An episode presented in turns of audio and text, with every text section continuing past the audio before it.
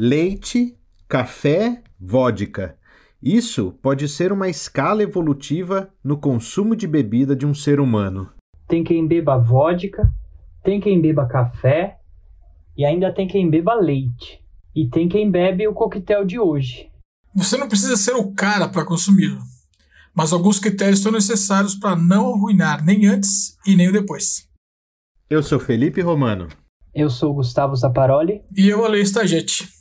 Sinta-se em casa. Você é o nosso convidado deste programa. Aceita um White Russian? E você, vai beber o quê? Começa agora Barman das Horas Vagas Cultura Alcoólica para Amadores.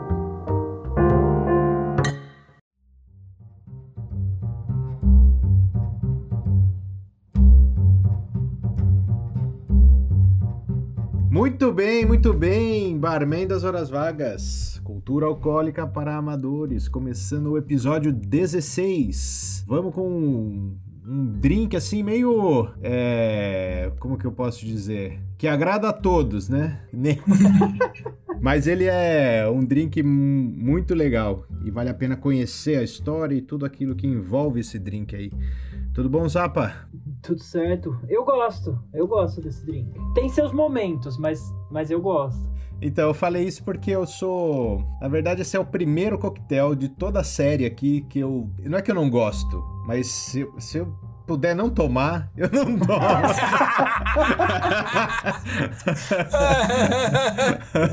Essa foi boa. Tudo bem, Ale? Tudo e vocês? Tudo bem, cara. Você já tomou um White Russian? Não tomei, não, mas eu, eu me aprecio, viu?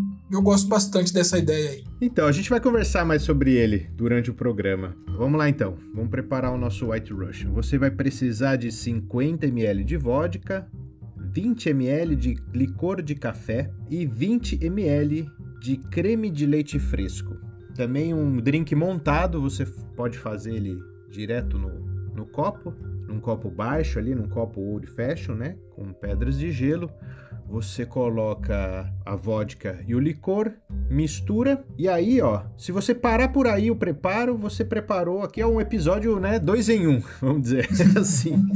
Você fez um, um Black Russian, mas o nosso programa não é sobre o Black Russian, o nosso programa é sobre o White Russian. Então você tem mais um passo para finalizar esse coquetel aí, que seria colocar então, despejar esse cerca, né, cerca de 20 ml de, de creme de leite fresco sobre o, o coquetel. E ele vai fazer assim, se você jogar bem devagarzinho, ele vai fazer uma camada assim bonita, né? Ele deixa o coquetel bem bonito, bem ap apresentável assim. Mas para você consumi-lo, você deve então mexer o coquetel para que as partes se integrem. E você pode decorar ele, pega uma noz moscada e dá uma raladinha na noz moscada por cima, que dá um, um aroma gostoso e fica bem bonito, bem elegante. Aí para você apreciar o seu White Russian. É, ele é quase um cappuccino gelado. É, então ele lembra bastante essa, ele lembra bastante um Baileys, né? Claro que o Baileys ali ele é, ele vem do de whisky, ele tem ali, né? É, mas as, essas notas de café, essa coisa meio leitosa, ela lembra bastante, bastante um, um estilo, né? De, de, de, de, de para quem gosta de Baileys, vai gostar bastante desse, desse coquetel aqui. E ele tem, então, esse creme de leite que a gente usa nele, pode usar leite integral também, mas não fica tão gostoso. Né? O creme de leite fresco, você deve comprar um leite, um creme de leite fresco de qualidade, hein? Vai lá no supermercado, compra assim, o frasco ele não é muito grande, então vale a pena você comprar uma garrafinha pequena ali de creme de leite fresco para experimentar fazer esse, esse coquetel aqui. Não é o da latinha nem o da caixinha, né? Que vai ficar Isso. nojento o drink. Não, não, não. É, não é o da latinha e não. Esse, esses cremes de leite, eles têm soro, né? Ele não é.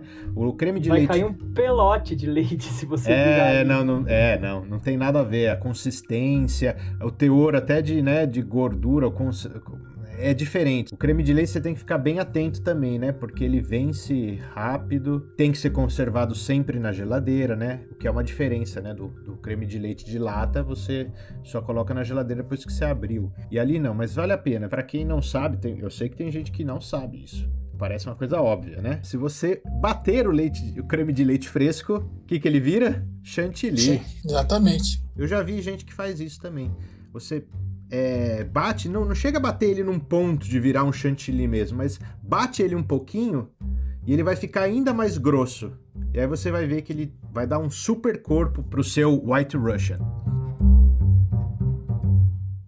A B2A é uma distribuidora de bebidas, alimentos para bares, restaurantes, empresas, hotéis e eventos. E agora ela está com uma novidade, pois ela abriu as portas para você que quer comprar tudo isso como cliente final no varejo.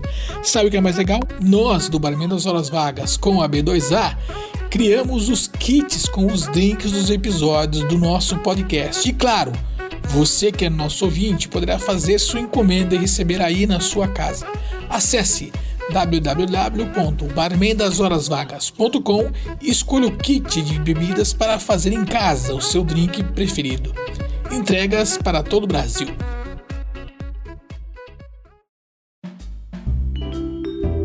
O Romano já deu uma adiantada ali. E para começarmos a contar a história do White Russian, primeiro precisamos falar do Black Russian que são duas partes de vodka para uma parte de licor de café. Essa combinação apareceu pela primeira vez em 1949 e é acreditada a Gustave Tops, um barman belga que trabalhava no Hotel Metrópole, em Bruxelas. A história diz que o drink foi criado em honra a Perle Mesta, embaixador americano de Luxemburgo, que estava em Bruxelas na época, né? Era ali já o final da Segunda Guerra, começo de, de Guerra Fria, né? Esse embaixador era conhecido por suas grandes festas que ele dava para membros da alta sociedade europeia. O nome do drink é bem óbvio, né? A vodka é uma bebida tradicionalmente russa e o licor de café é preto. Então, Black Russian. E é o nome do drink. Não se sabe direito quem foi o primeiro a colocar creme no Black Russian, mas o jornal Oakland Tribune cita sua aparição em 21 de novembro de 1965. E há então mudança, também criativa, no nome para White Russian, agora que tem um ingrediente branco no drink. Né? O White Russian foi um drink muito popular por cerca de 15, 20 anos, até a década de 80, quando ele desapareceu e era considerado estranho ou até mesmo nojento de se, de se tomar pela maioria das pessoas. E ficou assim na obscuridade até o filme The Big Lebowski, dos irmãos Coen, em 1998. O cara do filme, que era conhecido como o cara, The Dude, interpretado pelo ator Jeff Bridges, ele não tem interesse em nada na vida, vive na, na ociosidade, no ostracismo, só se interessa por boliche e por tomar White Russian. Cara, eu conheço uns caras assim, bicho.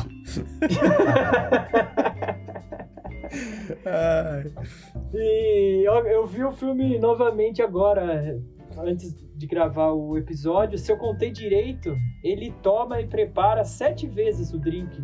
Nove, durante nove. o filme. Nove? Aí, perdi nove duas. vezes. Nove vezes, é. E é engraçado que você falou do creme de leite ali na receita, ele sempre dá uma cheirada, né, na caixa de, de, de creme de leite ali pra, pra ter certeza se tá em boa qualidade, se não tá estragado. O filme começa com essa cena, né? Dele lá na, no mercado abrindo a lata de. lá, abrindo a caixa de creme de leite. Isso é? mesmo. Ele é antes de comprar, é, ele, ele, cheira já antes de comprar, ele abre no mercado e cheira. E, e- É, é, puta do o aspecto dele é é horrível, né? Mas é muito louco.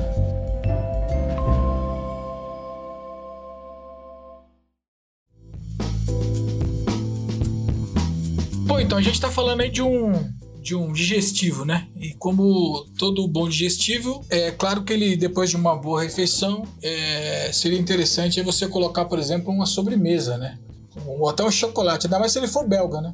Afinal, a gente está falando de um digestivo que tem essa origem, né, na Bélgica. Mas por ser um digestivo que tem essa origem, ou seja, na Bélgica, eu pensei em, em, falar um pouco sobre a culinária clássica belga. Mas não foi muito fácil, não, porque não tem muita coisa clássica dentro da culinária belga, né? E, na verdade, o que eles fazem é uma apropriação muito grande de várias, é, várias culinárias. Mas enfim, acho que é interessante mesmo assim dá pra gente trazer, porque tem a assinatura, né, de Bruxelas ou de outras regiões nos pratos, assim, que acho que dá para fazer, reproduzir em casa de uma boa, assim. Então, por exemplo, a batata frita dos caras, que é um clássico, né, o, o, o grande segredo, na verdade, a diferença da batata frita é que rola uma briga, né, né, entre a França e a Bélgica, principalmente, que é do, do lado ali, né, por conta das batatas. E rola até uma treta por causa de cerveja também, né? Rola essa briga entre eles por causa de cerveja também. Mas, mas a Bélgica leva fácil, né? A questão da cerveja. Mas voltando aqui para as batatas, da, da, na, no processo de fritura da, da, da batata da Bélgica, né, desses caras, é que eles usam. Primeiro que é o, o, tipo da batata, que é a qualidade que eles usam lá, que é bem específica. E o outro, o segredo, é onde eles fritam. Eles fritam na gordura de boi. Uau! Né? E isso, é, isso dá uma diferença absurda na batata, porque o óleo vegetal ele é verdade, ele, a temperatura dele ele é, é um pouco mais. Ele, ele, sobe um pouco mais, né? atinge um, a temperatura um pouco mais alta, mais rápida. E ele tende a queimar a batata, o que é que você for fritar. E já a gordura do boi, não, ela tende a segurar um pouco, ela mantém a, a maciez interna, a crocância por fora, sem, sem deixar a batata com aspecto feio, né? E de sabor também queimado, né? Voltando aqui pro, pro, pros clássicos. Bom, tem os waffles, então, os chocolates. Tem mexilhões, que eles fazem mexilhões com fritas também, que tá dentro ali do, dos clássicos dele. O steak tartar, que é um clássico dele, mas que não é deles, né? Que é um prato francês, mas eles têm uma assinatura própria. É, as endivas é, gratinadas, para quem não sabe o que é endiva, é aquele é da família da chicória ali, das escarosas, ela tem um sabor amargo, é crocante, enfim, é da mesma família. É, e outra coisa interessante também deles como clássico é as almôndegas, né? O que vai mudar nas almôndegas aí é a apresentação e a região, depende da região, o molho que vai acompanhar. Então, às vezes você tem um molho de carne, às vezes tem um molho com tomate, às vezes tem um molho com cerveja, ou até com frutas, né? Que aí está falando de, de peras e maçãs. O que eu vou deixar aqui pro pessoal e para você que está aí agora, nesse momento, ouvindo a gente, poder reproduzir uma coisa bem simples que está dentro do clássico belga para acompanhar aí com não para acompanhar com o, White Russian, porque o White Russian, porque acho que não faz sentido esse digestivo, mas acho que vale essa referência de clássico é, belga para você fazer em casa aí na hora que você tiver afim. Então o que eu vou deixar aqui, provavelmente você já deve ter comido isso aí num buffet infantil de boa qualidade aí na, na sua região, né? Você pode ter ido num buffet que serviu lá um croquete de camarão. E isso é um clássico belga você pode reproduzir. Então não é muito segredo. E, a, e, e o processo mesmo de, de, de, produção, como você vai criar esse negócio em casa, é muito semelhante à coxinha. Quem faz coxinha vai conseguir fazer, mas o legal é que você vai estar tá aí mergulhando, vai estar tá dentro desse clássico é, belga. É, aliás, uma curiosidade sobre os camarões antes de seguir para a receita é sobre o, o, camarão que é utilizado lá na região, que eles usam o camarão cinza do norte. E esse camarão cinza ele foi, ele foi considerado patrimônio cultural é, imaterial da humanidade pela Unesco também. A gente vê que a gente tem várias coisas aqui no nosso, nosso podcast que tem que a, a Unesco determinou aí como patrimônio da humanidade, né? É, bom, além do, do camarão clássico com croquete, você vai ter o camarão com tomate que eles fazem lá. Eles recheiam tomate com camarão e é um clássico também lá de, de, de, de, de em Bruxelas. Voltando aqui, então, vamos para a receita. Você vai precisar então de camarão, 500 gramas. Você vai precisar de tomate, cebola, é, manteiga, cheiro verde. Vai precisar de um pouquinho de coloral, farinha de rosca, água, mais ou menos aí um meio copo de leite, enfim, o detalhe está lá no barmendosalasagas.com. Vai precisar de mais ou menos aí meio quilo de farinha de trigo, uns dois ovos, é, óleo e vamos por preparo. É o seguinte: para começar, você vai refogar na manteiga o tomate e a cebola por uns 5 minutos. Em seguida, você vai acrescentar os camarões e o restante dos ingredientes aí e vai refogar por uns 10 minutos. Você não pode mudar, refogar por muito tempo, porque senão o camarão fica borrachudo, né? Em seguida, você vai colocar o leite e vai deixar levantar a fervura. Quando levantar a fervura, pode jogar farinha de uma vez, sem medo. As pessoas têm medo que vai empelotar, não vai. Joga de uma vez, a farinha de uma vez. Com base na receita que tá lá, você bota a farinha toda e começa a mexer isso até desgrudar do fundo da panela, que é uma massa cozida igual de coxinha. Você vai guardar isso esfriar e vai fazer, vai enrolar esses croquetes aí no tamanho que você acha que, que é bacana, vai passar na frente do rosto que está no óleo bem quente. É isso, não é uma coisa difícil de fazer, mas é uma referência aí a, a um clássico belga, que como eu disse, você já pode ter comido isso num buffet bacana infantil aqui no Brasil. É o que você começou a, a sua parte dizendo, né? Que ele era um, um coquetel digestivo, né?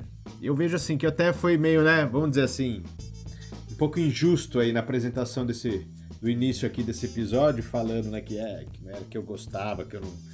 Não, eu gosto, não é que eu não gosto. Eu gosto, é que a gente falou, tem uns momentos para esse coquetel. Para mim, ele é um coquetel mesmo para você fechar fechar a, o dia, né, a refeição, digamos, né? Depois que você já comeu, bebeu, você tem esse esse esse líquido meio doce, né, doce leitoso, que se você tomar ele no começo como um aperitivo, ele, você vai vai destruir toda a sua refeição, né, pelo pelo peso que ele tem, né, num estômago vazio, ele é muito especial, digamos assim. É mais para a hora do cafezinho mesmo, né? É, ele... é, é, mas você também falou de doce, falou de sobremesa. E olha quem está chegando aí. É o nosso quadro Lar Doce Bar, que hoje está com o foco no doce, claro. Vamos ver o que, que a Tanit vai trazer para nós, o que, que ela preparou de sobremesa.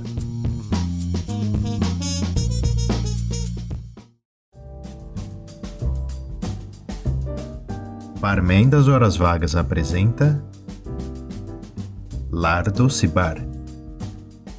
Olá, Fê, Zapa e Alê. Eu sou Tanite Romano e este é o Lar Doce Bar.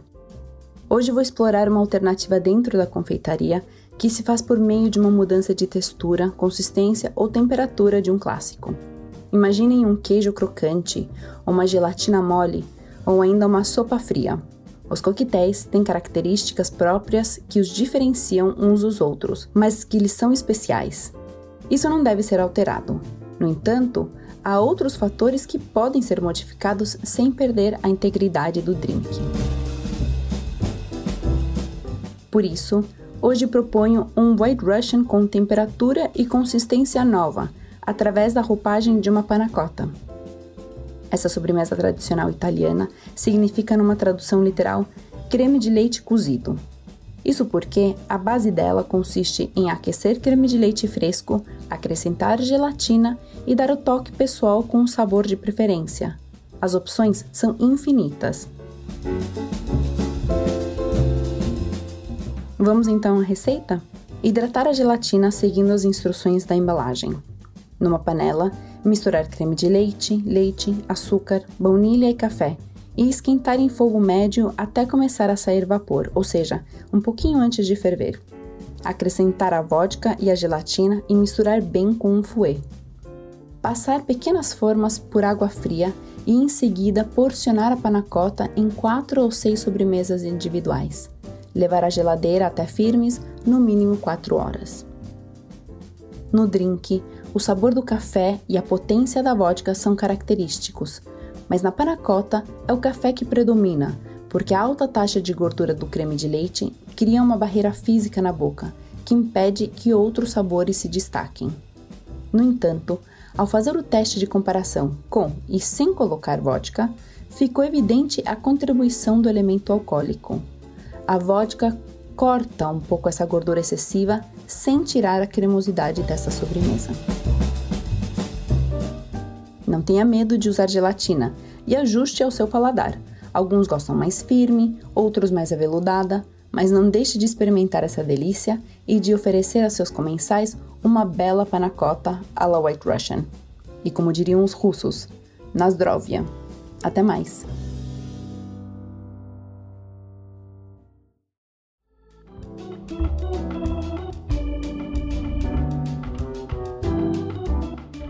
Nossa, que delícia, hein? Posso parar de gravar e ir lá fazer já essa sobremesa? Calma aí que a gente precisa de você aqui, Zapa. Não, mas que legal, foi uma boa ideia, gostei. Parece, parece ficou bom. vontade mesmo. Parece ficou bom isso aí, hein? Se você quiser sair agora e ir pra lá, eu vou te chamar de uma coisa, cara. Eu vou chamar você de café com leite. Não seja um café com leite aqui no Barman das Horas Vagas. De onde será que veio essa expressão, hein? Ah, cara, deve ser alguma coisa Brasil Império, né? Tudo que, tudo que tem a ver Cara, com... Será que não é da, será que não é a política do café com leite que Tem, tem. revez- revezavam os, os presidentes um de São Paulo e um de Minas? É, então, tava- tipo, a eleição era meio de brincadeira. Ah, é café com leite essa eleição. Pô, pode ser, ó, eu não vou, não vou afirmar categoricamente porque eu não pesquisei, né? Mas É, eu, dei, eu dei uma pesquisada, eu dei uma pesquisada e vou falar pra você, não vou nem trazer aqui onde que tá embasado, onde surgiu, porque tem cada uma, cara. Mas já foram chamados alguma vez de café com leite? Ixi, eu várias vezes. Eu não sei. Não? Você não lembra? Eu não lembro, não, acho que não. Ah, eu já fui café com leite e já tive amigos Eu café era- com leite. É, eu era o mais velho da minha turma de amigos. Então, Ai, os café com, os café com leite eram os menores, né? Não, ele é café com leite. Isso, vale. nossa, eu odiava isso, cara. Eu odiava. o Zap, determi... o Zap é que determinava quem era café com leite, então. É. Ia jogar bola na rua, cara, sempre. É. Fala, não, você é muito pequeno, isso é café com leite. Então sempre o time que eu tava, sempre tinha um a mais no time, porque. Cara, eu, E era você. Não, é. Me colocava no time, mas sempre tinha um a mais, né? É, o cara tá sobrando aqui, né? Ninguém passava a bola pra mim, mano. Nessa relação, tipo, do café com leite, né? O café, o café é forte, é energia, né? E o leite sempre, ó, pode ver, quem não gosta de café, normalmente até tolera tomar um café com leite, né? Que o leite meio que entra e meio que neutraliza um pouco a... Acho que deve ser também por aí, hein, meu? Assim, ó. É verdade. Sabe aquela expressão lá, ó, não aguenta, bebe leite? É, e ele vem em um momento ah, também em que as pessoas nos Estados Unidos estavam se reacostumando com o álcool, né? É, a, lei, a lei seca, apesar de ter durado pouco tempo relativamente, ela deixou uma marca bem mais longa, né? Um- uma, uma, é, diversas. É uma geração praticamente. Deixou uma geração de pessoas não acostumadas mais nem com álcool e nem com amargo. Porque foi quando também surgiram refrigerantes, sucos de caixinha, né? Cheio de açúcar. Então, o surgimento desses drinks nessa época, como o White Russian, tem também o Long Island Iced Tea, Tequila Sunrise, o Frozen Margarita, além de serem drinks doces, coloridos, né? Que remetem à, à infância. né? É uma época que alguns estudiosos de, de, de drink, da coquetelaria, chamam até da idade das trevas dos, dos coquetéis. E você vê que você percebe esse mesmo movimento na, na gastronomia, né? Sim, Você foi a sabe- mesma época que surgiu o fast food É, também, é, né? é. A, a vida das pessoas se tornando mais acelerada, né? Ao mesmo tempo que produção em massa de, de, de alimento e tudo, né? Eu acho que é outra coisa. Também, se for ver, também é, é pouco da, da idade das trevas aí da gastronomia também, né? E, e- e até hoje tem reflexo nisso, né? O- Que vem, é, quer dizer, o mesmo movimento, né? Você tem um movimento de. Não é de redescobrir, mas é de dar esse choque e falar assim: ó, vamos voltar para aquilo que é mais natural, aquilo que é mais. tem mais sabor, tem mais originalidade. É, então, pensando nessa, como o Zapa falou, da idade das, das trevas, dos coquetéis, né? Não teria, não teria coquetel mais característico para o Big Lebowski tomar do que o White Rush, né? Porque ele é o cara que veio dessa... dessas, Ele é. é Dessa ele é a caricatura, exatamente. É, é, é, é. Fast food e. Ele é a caricatura É perfeita, exatamente. Esse filme, ele, tem, ele teve, né? Ele não teve muito. Na, na época que foi lançado, ele não fez muito barulho, né? Ele Não. foi recuperado também, né? Com uma onda, como eu posso dizer, meio cult, né? Que começou a considerar esse filme meio cabeça, assim. Ele é um filme totalmente. Tipo, eu dei muita risada, assim, mas podem estar seguros. Este filme é, é para vocês assistirem, mas ele não será recomendação cultural do nosso podcast no final desse episódio. Porque ele é um filme, né, pra você perder ali duas horas da sua vida. Acho que nem isso chega a duas horas, né, o filme. Mas é, é incrível que criou-se um movimento, cara, em volta desse, desse, dessa personagem aí, do Big Lebowski, né, do The Dude, né, que é o cara, que existe uma religião chamada dudeísmo lá nos Estados Unidos. Você já ouviu falar disso aí, ô, ô Ale?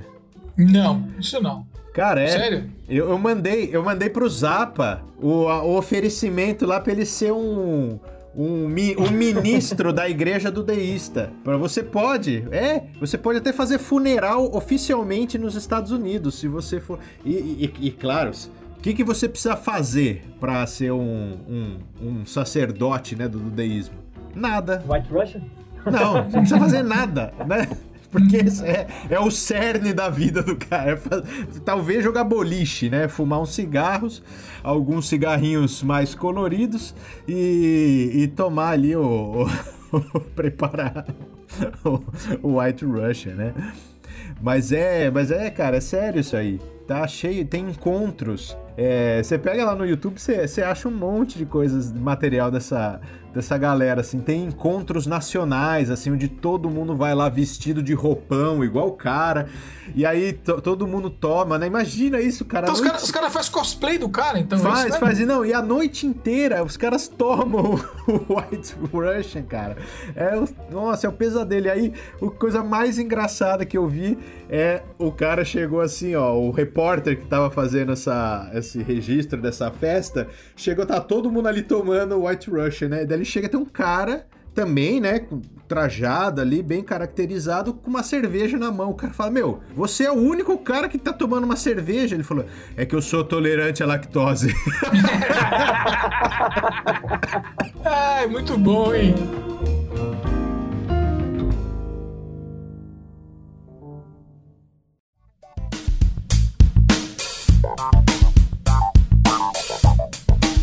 Outro ingrediente que também é, né, a estreia aqui, né, no Barman das Horas Vagas, que é o esse licor de café, né? Normalmente, né, a gente tem aí quase que é um ícone, né, do White Russian, é o Kalua, né? É, é um licor mexicano e ele era bastante consumido nessa época. Quando ele surgiu, era considerado algo exótico. Nossa, veio lá do México, é esse vamos, né? É, então, e ele é bem doce, né? Ele é bem... E tem outros licores É, de tem café Tia também. Maria também, né? Que é bem famoso. Também, também, também tem outras marcas, mas todos eles é você pode é, usar para preparar o, o, o seu coquetel.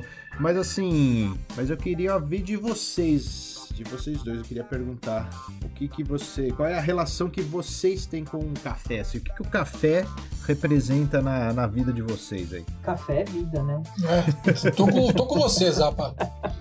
Tô com você, cara.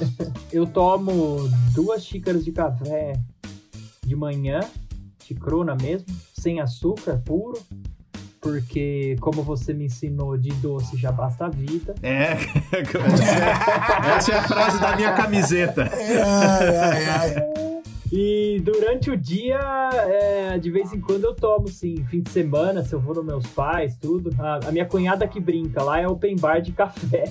Acaba, acaba a cafeteira, alguém já sobe e faz de novo. Pô, eu adoro. Putz, cara.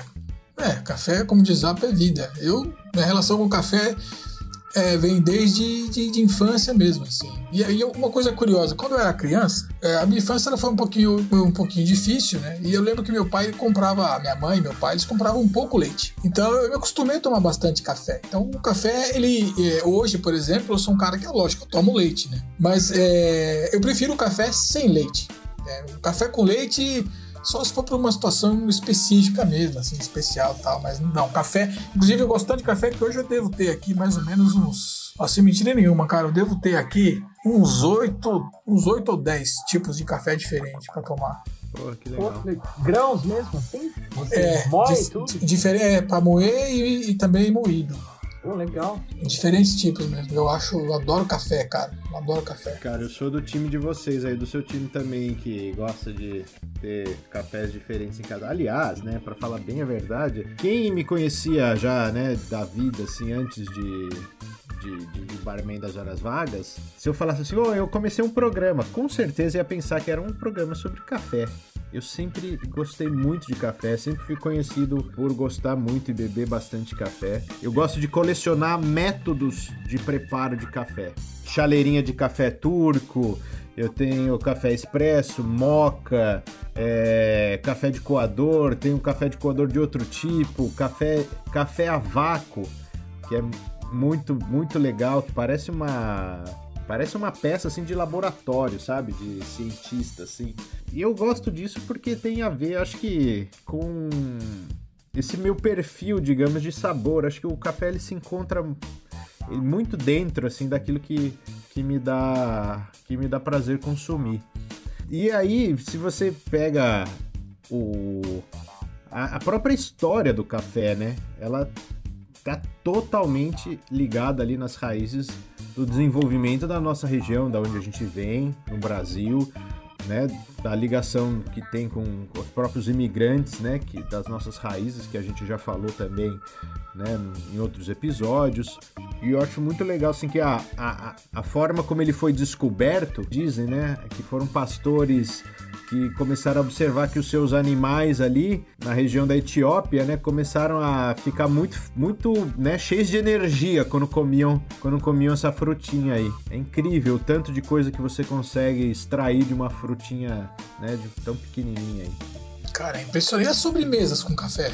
Você tá louco, cara. Sobremesa com café, cara. É uma coisa maravilhosa. Sabe que uma vez eu, eu ouvi uma coisa que eu nunca mais esqueci, porque eu achei muito legal e tem tudo a ver o nosso programa aqui.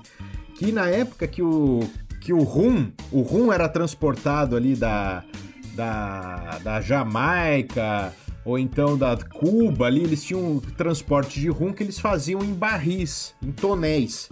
E aí, esse caminho ir de volta, né? Você levava um negócio dentro do tonel e quando o barco voltava, você não ia voltar com um monte de barril vazio, né?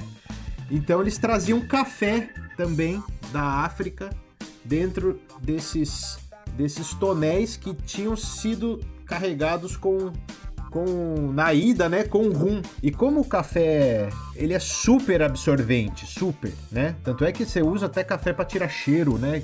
Ele consegue absorver muito é, o, o, o, ar, né, a umidade, e, e, dentro do. Eles colocavam, então, enchiam os barris, que eram de rum, com café. E o café chegava com um gosto e um, e um, um algo muito especial que ninguém mais tinha. Era só esse, essa galera que fazia esse comércio e transportava bebida e café de um lado para o outro. E recentemente eu vi que tem um pessoal no Brasil fazendo isso, essa técnica de maturação do café dentro de barris que foram usados para envelhecer destilados. Tem até um, é, tem um pessoal no sul aí que, é que faz esses cafés. Deve, deve ser. O contrário não... deve ser bom também. O rum deve ter, deve ter ficado infusionado com café, né? Pois é, isso que eu tava também, pensando. Também. Na ida, né? Também. É. Acho que acho que é um ganha-ganha é, é, nessa total, relação. Total, é. Mutualismo. E aí pensando nessa mistura aí de café com café com álcool, a gente tem muitos outros coquetéis, né? Que até, digamos assim, numa preferência pessoal, assim, eu um espresso martini seria o, o coquetel ideal para fazer um, um coquetel de café. Para mim seria o, o, E fica muito bonito também, né? O espresso martini. Fica bonito mesmo. Eu gosto também do coffee Negroni. Eu, eu prefiro, inclusive, o Negroni com um pouco de café, o licor de café, do que o Negroni puro. Eu acho que dá uma quebrada no, no Campari. Fica gostoso também, né? É, tem o próprio, também bem conhecido, né? Aquele, o Irish Coffee, né? Esse já aí já tem um aspecto bem próprio do café, né? Que é o consumo quente, né? Como regra, a gente consome o café, o café numa temperatura é, quente, né? O Irish Coffee, ele é um, um, drink quente, né? É o que você falou no começo, essa, essa, essa versatilidade, né? Da, da, do drink com café, né?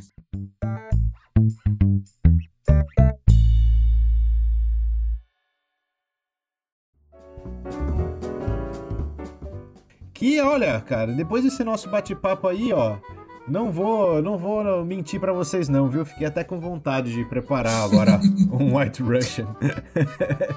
Mas não encerramos esse programa sem antes deixar aqui as nossas indicações culturais que vão dar oportunidade para a gente expandir esse episódio aí para você que está ouvindo esse programa aí no lugar onde você está no seu carro dirigindo, se está na sua casa aí lavando uma louça, estendendo uma roupa, ou se você está trabalhando, né? Tá aí amassando pão, né, padeiro? Que eu sei que você está ouvindo. no...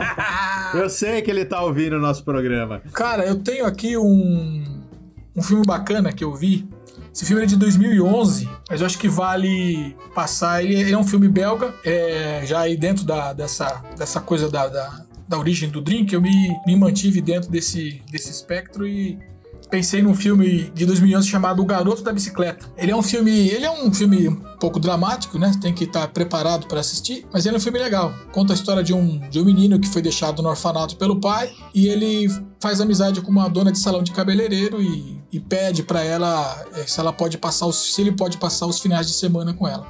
E aí desenvolve um monte de, de situações e alegres, muito, muito divertidas e também tristes, né? É um filme legal, O Garoto da Bicicleta. Pra quem não viu, vale a pena. Botar no Google você vai achar. Acho que tem até no, no YouTube para assistir, viu? E outro que eu queria deixar, que vem aí de encontro com a com o que a gente falou sobre café, é, a gente já falou também em outro, em outro programa nosso sobre, sobre a, a imigração dos italianos, etc. Um filme chamado Andiamo in América, que é um, um documentário que você também encontra é, no Google, você encontra fácil, e lá no, no nossas recomendações lá no site do BHV, barmendosarasvagas.com, vai ter o link lá bonitinho.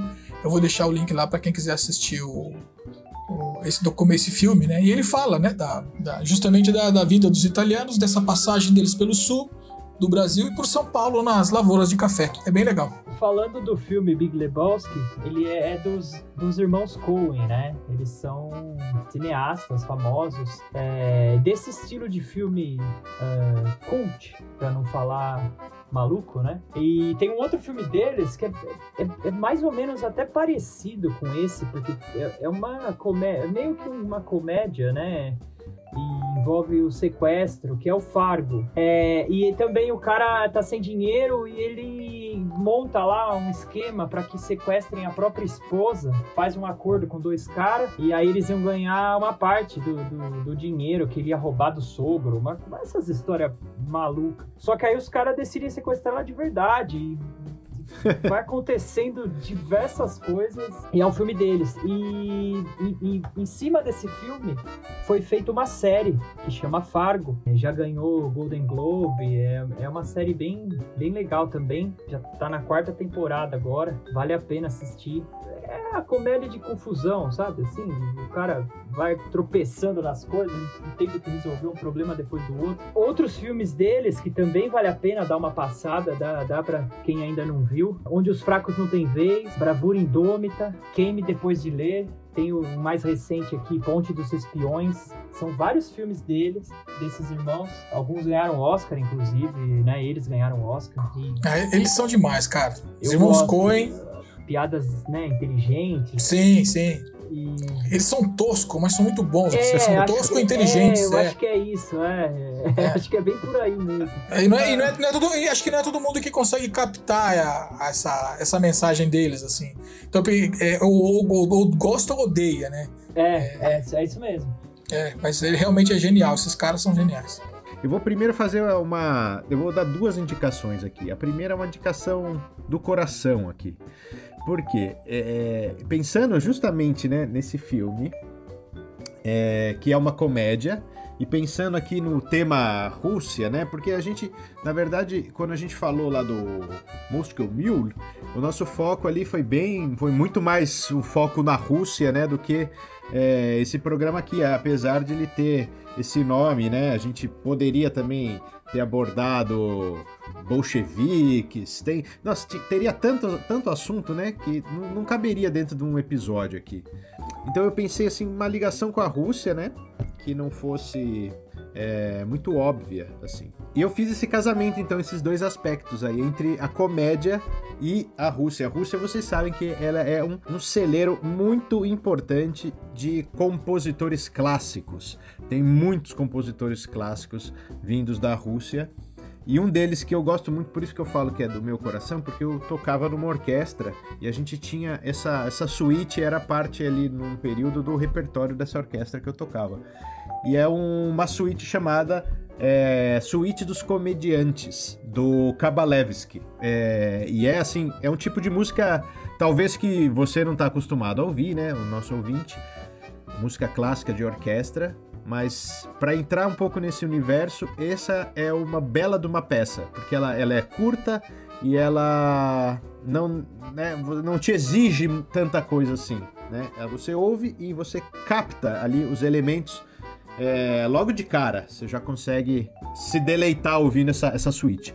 É minha segunda indicação, que é pensando também na ligação, para você ver como esse filme aí do, do Big Lebowski, ele é, ele é, ele é a, a alma por detrás desse, desse coquetel. Ele gera assunto, né? Se Gera. você vai gostar ou não do filme, eu não sei, mas ele vai gerar assunto. Gera. A gente não indica, mas ele dá muita, muito pano pra manga. Não Ah, indica, gente. mas, mas assista, né? Não, assista. Exatamente, é.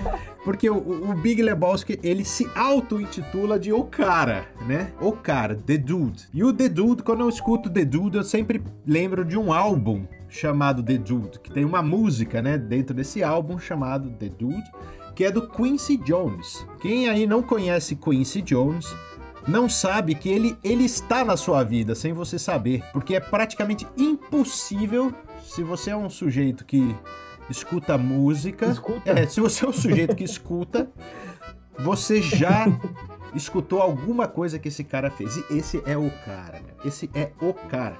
Se você for pegar a trajetória dele, é muito legal porque ele, ele vem do universo do jazz.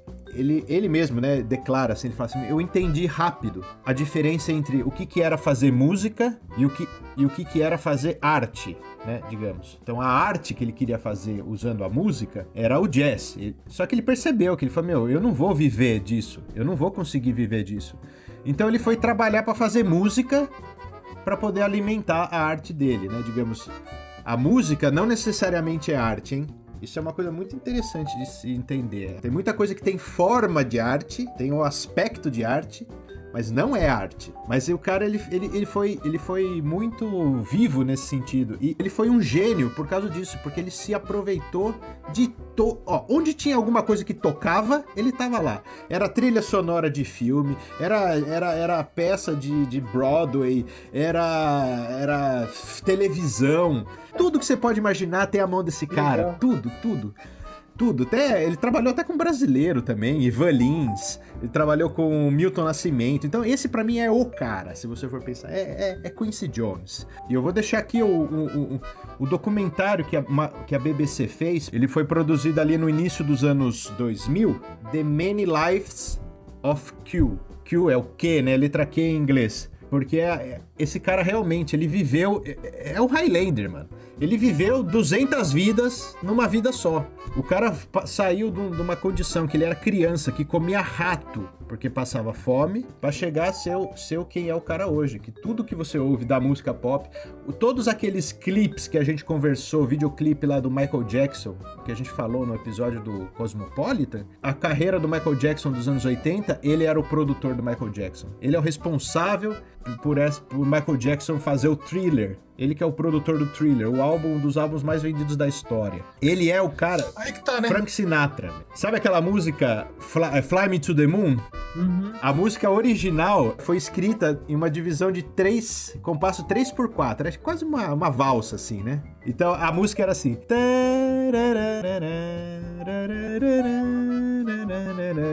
Daí ele, quando ele olhou isso, eu falei: Meu, o Frank Sinatra não vai cantar isso.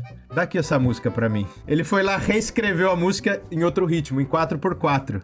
E virou, meu, essa, essa explosão, né, de alegria que é essa música aí.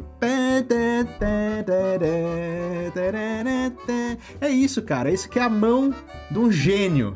Esse é o Quincy Jones. É, o Cristiano é um gênio e não tem medo de se prostituir, né? Porque tem muita gente que fala assim: ah, não, o mainstream não é. O mainstream estraga, né? Não, o mainstream não estraga, não, cara. Tem que ir pro mainstream, sim. Depende de quem é você, né? Exatamente. Ele, ele é um cara muito esperto que se usou disso pra trazer. Meu, aquela música lá do. do propaganda da Nike lá. É ele que fez também. Aquela música lá do. do Joga Bonito lá, Bossa Nova, né? O cara é muito ligado à Bossa Que eles Nova. estão no aeroporto jogando bola, Isso, né? é. Tereré. Tereré, tereré. Então, essa música é dele. Tem, meu, você nem imagina, cara, mas esse cara é, quase tá dentro da tua casa e você nem percebeu. Tá legal? Agora vai ficar, porque essa música não sai da cabeça, né? Não, agora fica aí. Muito bem. Sigam a gente nas redes sociais, no, na- no- no Instagram, arroba podcastbhv, o nosso site, barmendashorasvagas.com e valeu, gente, um abraço. Obrigado, Zapa, obrigado, Tchau, Ale. valeu, tchau. Até mais. Valeu, tchau, um abraço. Tchau, tchau.